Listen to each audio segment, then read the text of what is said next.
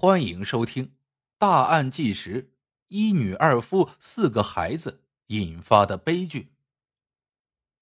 混乱的男女关系之中，有些女人明明想要一刀两断，可又藕断丝连，游走于多位恋人之间，试图找到一个平衡点，享受更多的爱。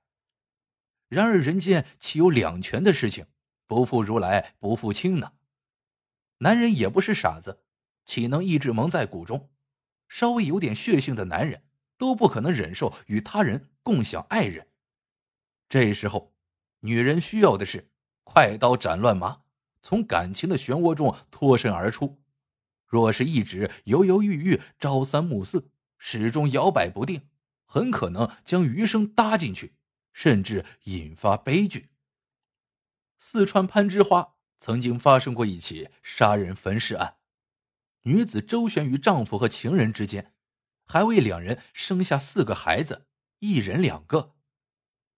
女人依然难以做出抉择，混乱的关系就这样微妙的存在着，直到局面逐渐失控，女人才做出一个决定。可是已经为时已晚，最终酿出惨剧。这个女人和两个男人之间，到底有着怎样的恩爱情仇？谁？又会为此付出生命的代价呢？二零一三年十月的一天，四川攀枝花阿蜀达村的一位农妇在村庄附近的山坡上放羊时，突然发现自己家养的牧羊犬一阵狂吠。农妇好奇，循声而去，只见牧羊犬在一个废弃的管道井旁来回游走，不断的冲着井内大叫。农妇走到井边。将杂草扒开，赫然发现井内有一具已经被烧得面目全非的男性尸体。一个普通农村妇女哪见过这样的场景，吓得扭头就跑，连羊都顾不上赶回家了。办案人员接到报警后，将尸体取出拍照，第一时间在全城发布寻尸启事，以求确定受害者的身份。经过不断查证。最终确认死者名叫王田，四川凉山州会理人，死亡时四十二岁，而凶手的身份也随之确认，其一是夏河，四川凉山州西昌人，他和死者王田是夫妻关系，作案时四十岁；其二是何大勇，云南巧家人，作案时三十三岁，他与夏河是情人关系；其三是何大兵。云南巧家人，作案时二十七岁，他与何大勇是亲兄弟。要搞清楚整个案件的来龙去脉，这件事情还得从二零零六年说起。王田和夏荷结婚后，育有两女，生活的一直比较拮据。王田这人比较好吃懒做，不肯去工地打工，他整天想的就是不劳而获。这样的想法最终让他进了监狱。二零零六年，王田伙同他人跑到云南，干起了偷牛的勾当。尝到甜头后，一发不可收拾，连续作案，最终被当场抓获，判处了有期徒刑八年。那时夏荷刚三十二岁，丈夫进了监狱，还有两个孩子需要养育，她一个女人只能在攀枝花靠着打工苦苦度日。而就在丈夫服刑期间，一个男人。走进了夏荷的生活，他就是何大勇。那时何大勇已经二十五岁了，由于家里日子苦，一直没有姑娘愿意嫁给他。他带着兄弟何大兵，常年在工地打工，就盼着早日娶上一个媳妇儿。夏荷的出现让何大勇看到了希望。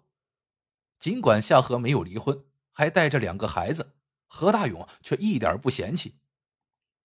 为了博得夏荷的芳心，何大勇又是出力又是出钱，最终，夏荷在没有离婚的情况下，带着两个孩子委身于何大勇，两人过起了甜蜜的同居生活。而那时，夏荷的丈夫正在监狱里接受改造，他对此毫不知情。接下来的几年，夏荷又为何大勇生了两个孩子，一家人过得虽然不怎么富裕，但是还算幸福。二零一三年四月，王田刑满释放了。王田回到老家，打听到妻子的下落，没费多大力气，就在攀枝花找到了夏荷，两人私下见了面。王田一开始并没有惊动何大勇，他在附近租了一间房子，时不时的叫夏荷过来陪他。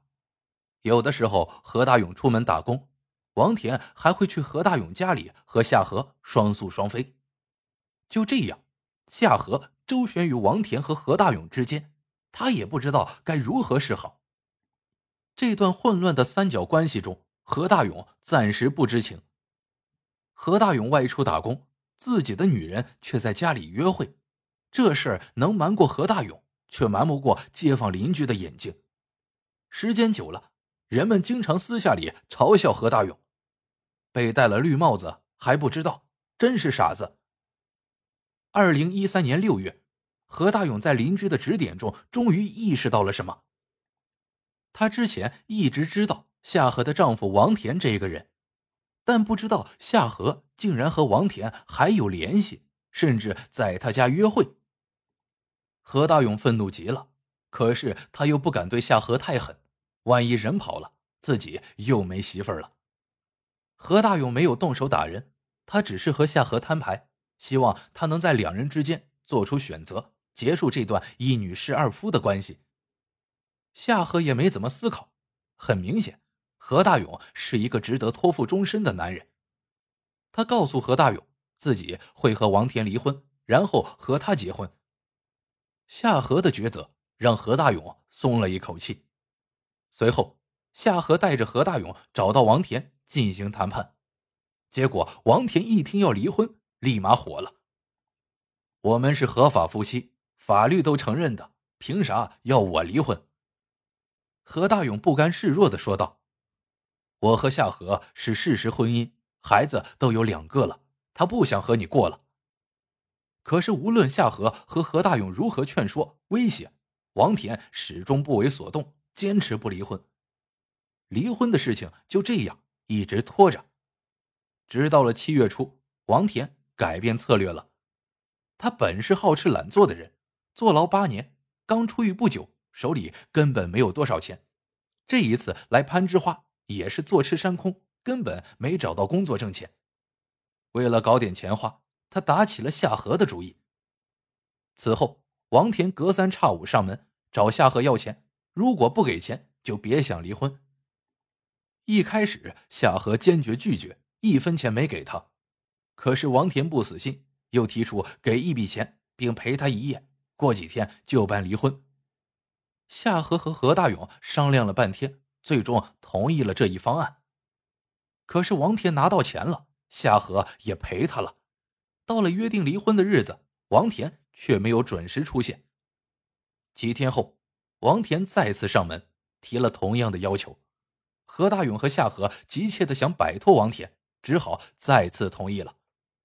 结果，王田又一次的耍了他们。得到满足后，根本没有去办离婚的念头。此后，王田钱花没了，就会上门提同样的要求，搞得何大勇和夏荷苦不堪言，真的不知道该怎么办好了。二零一三年九月二十七日，王田喝得烂醉，再次上门提出无理要求。经过这么多次的被戏耍，何大勇和夏荷早就不相信王田了。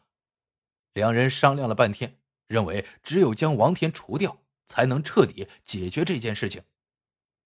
十月的时候，何大勇找来自己的兄弟何大兵帮忙，然后夏荷打电话给王田，让他到出租屋来约会。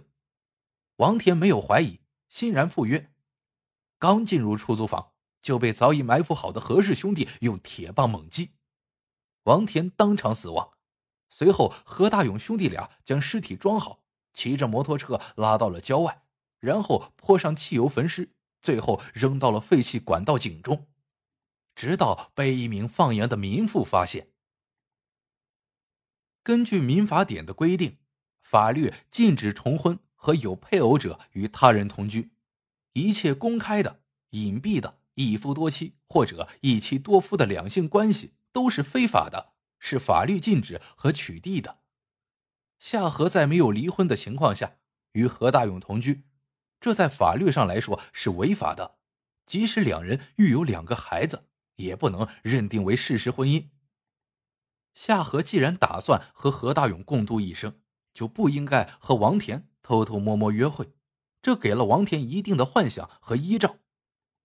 如果夏荷一开始就做出坚定的抉择，与何大勇共进退，事情也许不会发展到这一步。